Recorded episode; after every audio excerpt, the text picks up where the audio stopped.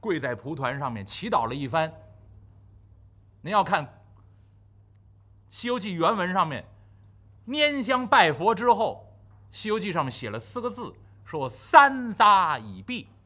这儿呢，多给您解释一句。那如果您说光听故事，让我哐哐哐哐哐赶紧讲故事，我我我今天一会儿就能说到孙悟空出世，那但是就没劲了。那您自己回家看原文去好不好？您看的比我还快，一晚上估计直接就取回经了，得正果了。那但是呢，听书要慢慢听，《西游记》原文里面写三藏法师拈香下拜之后，写了一句话叫“三匝已毕”，什么意思呢？就是您到寺庙里面去拜佛，一般都是敬香、磕头，完了。但是呢，我也劝您还可以多做一个动作，就是绕佛三匝。这是来自于印度的一种礼敬的方式。那什么意思呢？啊，从左往右就是顺时针方向，右绕三匝。那如果是逆着的，不好。啊，为什么一定要顺时针绕这三下表示呢？恭敬佛法僧三宝，熄灭贪嗔痴三毒。那么右绕表示顺，那那么您就是顺应佛祖的教诲，所以要一般都是顺着顺时针来绕。逆着绕就是您不听佛祖的教诲，那您就别绕了，对不对？那所以呢，如果您到寺庙里面拜完佛之后，如果那个寺庙那个佛像四周留出空间来，能让您走动的话，您可以呢拜完了之后，按照顺时针方向从左往右。绕这个佛像三圈绕完三圈回来，打个问讯，结束。那那个这个是古代印度啊，呃礼敬的方式。据说佛祖当初在世的时候，很多那个尊敬佛祖人见到佛祖啊，就是所谓的乔达摩悉达多。那么见到这位乔达摩悉达多呢，都是顶礼，跪在地上。这跪到地上以后呢，双手一翻，表示呢接佛足。那。就是我用我最尊贵的头来碰您的脚啊，然后用手接住您的脚，这都是表示恭敬的意思。然后站起来，然后再围着佛祖绕三圈儿那您想这形象也挺可挺可乐的，就是见着老师了，不仅磕个头，然后还要围着老师转三圈儿那老师得在这等着啊，转完三圈儿这表示极大的恭敬啊。所以呢，现在呢流传下来呢，很多人愿意绕佛或者绕塔，不管您绕什么。在寺庙里绕，您就记住顺时针，那就这样绕。说逆着绕好不好呢？当然不合规矩。说一定不好吗？也不见得。因为有的朋友问我说：“我我我我逆着绕了，啊，反方向绕了，我我我有什么灾难吗？”我说：“您放心，哈，佛祖啊是大慈大悲。如果佛祖因为某个人。”不懂规矩，然后反着方向绕了三圈，然后就惩罚您，打您下地狱，不可能，那就不是佛祖了，那是一般人了。那所以佛祖是很慈悲的，就像老师一样，偶尔做了做了错事了，他会宽容你，那然后告诉你该怎么做，然后您下次再再去做。说一定包括那个那个转经筒，很多人转的时候，我在寺庙里看到有很多人就反着转，那就就按照反着转，然后呢，您过去提醒他一下就好了。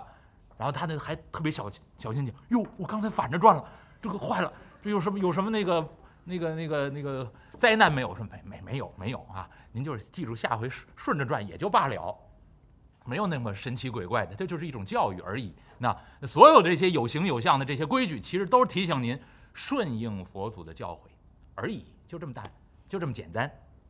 那那么唐太宗礼拜之后，玄奘法师。把拟好的这个超度的榜文，啊，超度冤魂的这些榜文呢，给唐太宗看过。唐太宗点头认可。那然后呢，唐太宗嘱咐这些法师几句啊，诸位法师，七七四十九天水陆大会，寡人我与满朝文武每逢七天，来寺中拈香拜佛，听法师讲法。其他的日子，还有劳诸位法师勤勤恳恳，为众生操劳，超度他们早脱地狱轮回之苦啊！玄奘法师率领这一千多名高僧大德一起双手合十，躬身行礼，请陛下放心。那么当天，大唐天子就在灵岩寺听法师讲法，另外呢，做所有的这些法事活动，咱们书不一一细表。其实您要到寺庙里面去看这些法事活动，很好玩儿。那它是一种声色之娱，既可以听又可以看。那有很多仪式。那如果您有机会到寺庙里面住一段的时候，这个时间的话，赶上法会，您可以在旁边看看，很热闹。那我的我师傅的寺庙里面经常举办大法会。那那而且呢，很多是叫做千僧斋，整个五台山这些僧人到时候都可以来到我师傅的寺庙里面接受供养，然后一起做法事，然后大家一起唱诵，很壮观。啊，而且在寺庙里面，您要听这个唱诵，它是有有腔调的。很多人到寺庙里面经常听不懂，就说这这些和尚和尚这念什么呢？而且很多人平常世俗当中一说，这个人说话不清楚，或者念东西念的不清楚，就说跟和尚念经似的，太污蔑我们和尚了。啊，这和尚念经都是有词有句，那而且呢，您说您听不懂呢，是什么原因？是一个您不熟悉那些佛经，再有一个呢，这些法师们呢，什么口音都有。你要到我的寺庙里，鄙人的上师是山西人，如果您不跟他时间长了的话，偶尔一听啊，反应不出来他说的是什么，那个很很重的山西口音。那而且我那个师傅的寺庙里面，山西人、四川人、浙江人啊，那个还有东北人，那就哪儿的法师出家的都有。那那个祖籍哪儿的都有，大家凑在一起住在寺庙里面一起念。您想那口音千差万别，然后大家在一一大合唱，您完全听不懂了。而且呢，再有一个原因呢，就是它有腔调，再配合音乐，再配上腔调，一般情况下呢，不太熟悉的就听不大懂。那那么今天对得起观众哈，您既然来了，刚才这个前头。又唱又说的，好像说说我这个一上场呢，我们是以说为主的，好像我不会唱似的，那哪成是吧？这就得学两句。一般的说书人呢，不管他刚才这位啊，我们这位唐老师会什么？你看他有弦儿的会弹啊，这个有眼儿的会吹啊，南方的曲艺也会，北方的曲艺也会，他是全才。但是我学这两句，估计他不会。这是什么呢？这是佛教的唱诵那。您别录啊，这个这个这个替我藏拙，这个要给寺里的师傅们听到，这个大概就不大合规矩啊。而且我唱的大概也也也不像寺里师傅唱那么好听。那给您学个大概的意思，比如说佛号啊，南无本师释迦牟尼佛，这是一句佛号。本师释迦牟尼佛是乔达摩悉达多王子的尊称。那前面那南摩。是梵文，写出来呢是南边的南，无有的无，但是您不能按字念。您看到寺庙里都写着这一这一句话，南边的南，无有的无，然后后面写阿弥陀佛，南边南无有的无，后面写观世音菩萨，啊，南边南无有的无，后面写释迦牟尼佛。您千万不能念南无阿弥陀佛，南无释迦牟尼佛，南无观世音菩萨，这个是梵文的音译。要按照那个音来念，要念什么呢？念南无，南无就是皈依的意思，那就是皈依阿弥陀佛，皈依释迦牟尼佛，那皈依观世音菩萨，就这么个意思。那所以唱的时候，如果一旦僧人们在做法事的时候，他就不是念，他是唱，唱出来呢，可能就有有腔调了，但是字儿还是这几个字儿：南无本师释迦牟尼佛。那学学啊，万一想不起这腔来，您就一鼓掌，我就下来了啊。南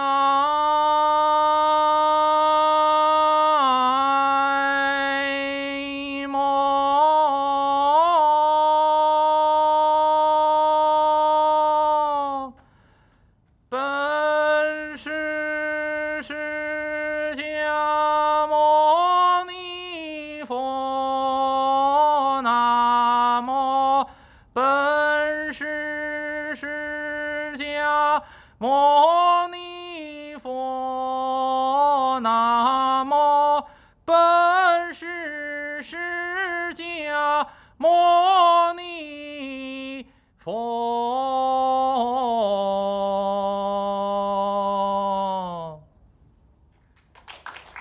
哎，大概是这么个意思，那就是唱三遍“南无本师释迦牟尼佛”，它连起来“南无本师释迦佛”，“南无本师释迦牟尼佛”，那带点腔调。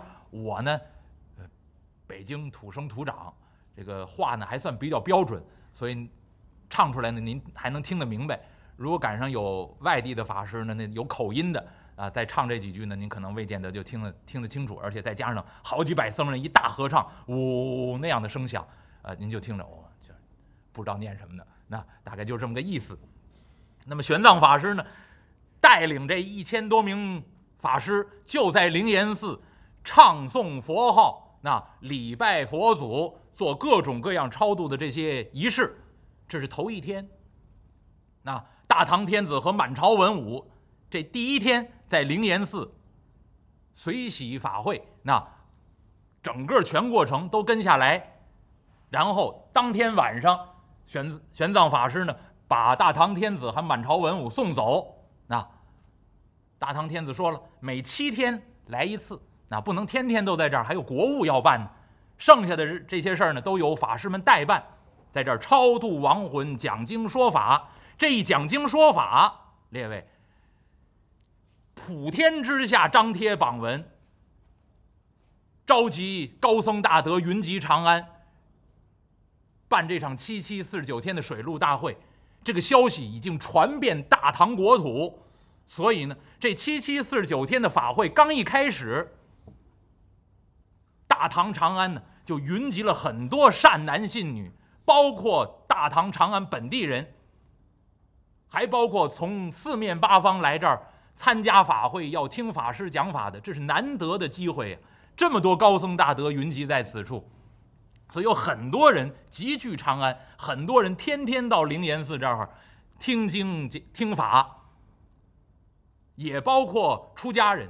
那没有被选上这一千八百名僧人里面不入选的，那么这些普通的僧人也愿意来这儿听法。为什么？这是难得的学习的机会。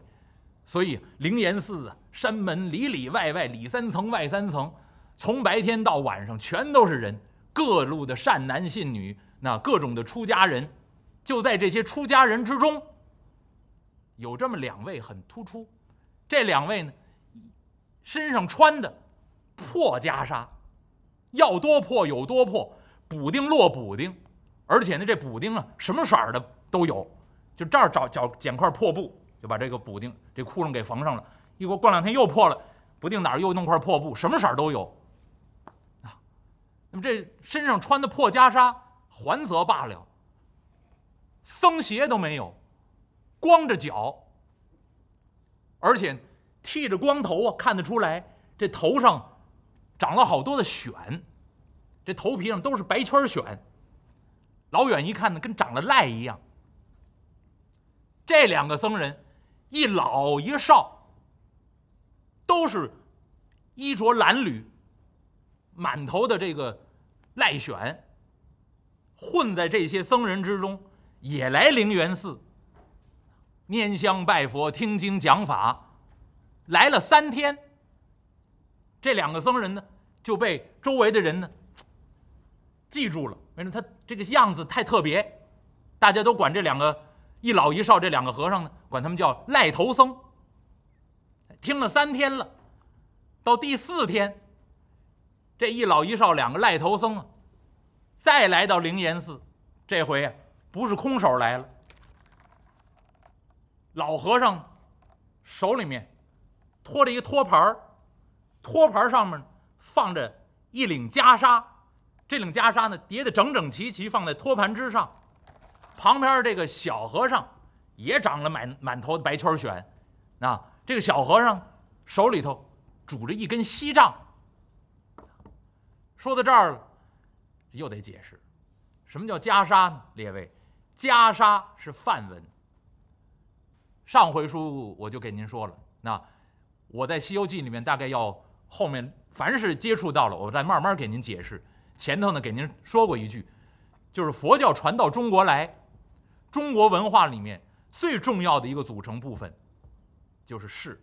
那一提到中国人的思想，叫儒释道三家互补，儒家、道家都是本土的，唯独这个士就指的释迦牟尼佛。那么这个士是印度传来的，但是传到中国来以后，那和中国的文化密切结合，而且成为中国文化不可分割的一部分。有很多人排斥佛教啊，如果您真的排斥佛教，把佛所有佛教的那个因素全部抽离出去，中国人不会说话了。前文书我就给您举过例子，很多词都直接来自于佛经的翻译，比如说“世界”，前文书给您解释过，不说了。那比如说“平等”，比如说“无常”，比如说“觉悟”，全部都来自于佛经。有些是音译，有些是意译。那意思能准确翻译的，就按照意思翻；意思不能准确翻译的，就按照读音来翻。那所以留下了很多这样的词汇。那么今天说到这个袈裟，照样是梵文音译，意思呢，翻译过来叫坏色衣，就是这个颜色不正啊，经过染染的这个颜色呢都不太正，叫坏色衣。那那么当时呢不太好翻译它，那因为它的颜色呢有的发青，有的发黑，那有的发红，那就以颜色来定名。那么直接按音来翻译它就是袈裟，那那么这个袈裟，僧人穿，那在印度的时候呢，大概要在身上缠几圈儿，啊，到后来慢慢的变得呢，就搭一搭一圈儿，偏袒右肩，左肩头这儿有个钩儿，啊，一般呢现在都用树脂啊或者塑料啊做。那过去好的袈裟呢，有用玉做的，那有用其他金属材料做的。那么这个钩一搭，啊，这个袈裟披在身上，呃，偏袒右肩。为什么要偏袒右肩呢？所有我您就记住，所有佛教里面这些有形有相的东西，都是为无形无相的东西来服务的。偏袒右肩，它也是个寓意，就是我们挑东西的时候是用右肩膀，这个最有力量。那那偏袒右肩就是。证明这个出家人要担贺如来的事业，所以您看到袈裟穿上去以后，右肩膀露的，那叫偏袒右肩的样式。那这个东西叫袈裟，而且袈裟呢不允许使用整块布。佛祖当初说了，那要用破布，要用碎的布，甚至还有有的佛经里面记载，佛祖当初要求用裹尸布，就是印度那个尸体啊，包一包然后扔在那儿，没人管了，用裹尸体那布。裁下来一块一块的啊，洗干净了，缝成袈裟，去掉你对衣服的那个欲望啊，包括款式的欲望都没都去掉。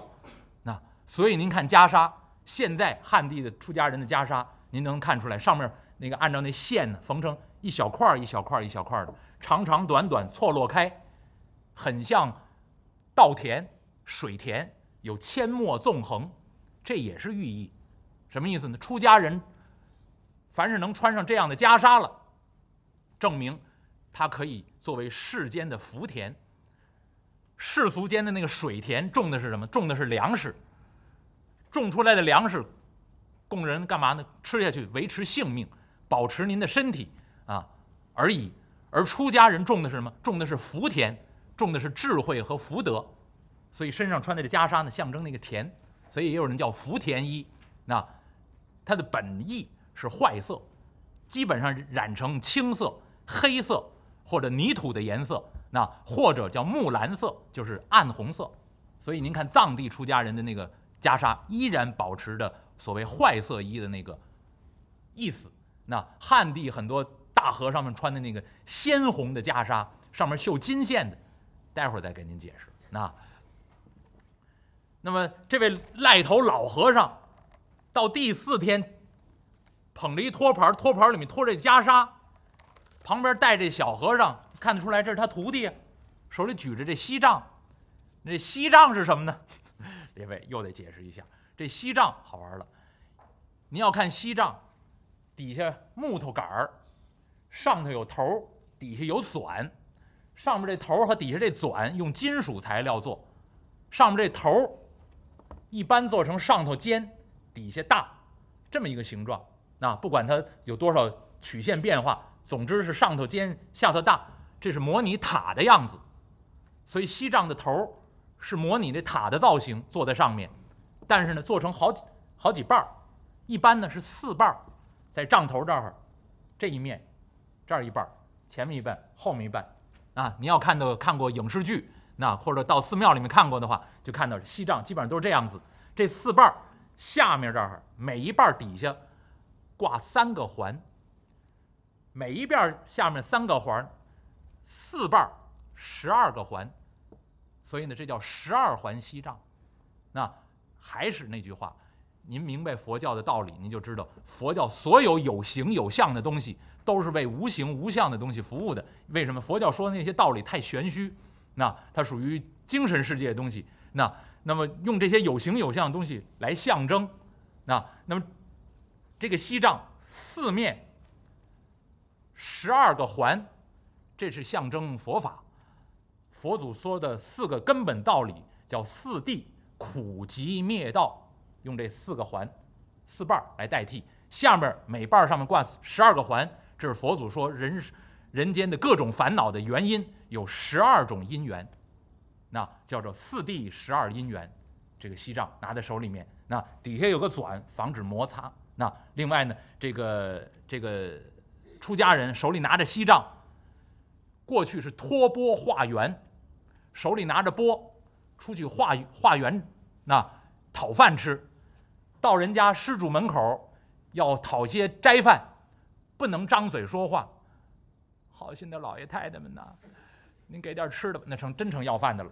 那那出家人要有威仪，穿着袈裟，托钵，持锡杖，走到这户施主家，摇动锡杖，它上面有环呢，尤其是金属做的，十二个环，哗啷这么一摇。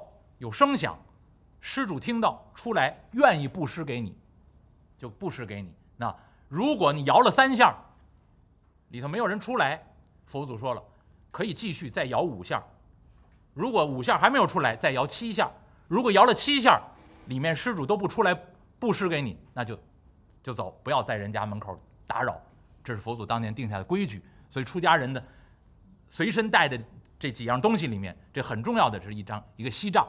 那那么今天这个老和尚带着小和尚再次来到灵岩寺，手托袈裟，小和尚手里面拄着锡杖，迈步走进来。平常这两个和尚出出入入就已经够引人注目了，满头赖疮，穿的破衣啰嗦。今天手里拿着袈裟，拿着锡杖进来，更加的引人注目。很多出家人就把这两个和尚围起来。这老和尚。拖着袈裟，小徒弟给拿着锡杖，迈步走进灵岩寺。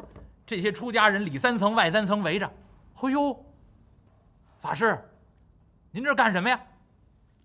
这老和尚一托这托盘儿，列位仔细看一看，我这顶袈裟如何？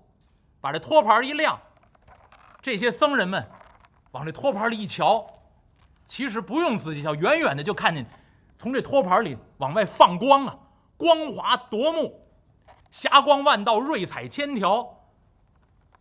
这时候老和尚停住脚步，把这托盘这么一亮，众位法师，看看我这袈裟如何呀？好多出家人一看，哎呦，好袈裟呀，这袈裟可真不错。这老和尚托着托盘，微微一笑。哈，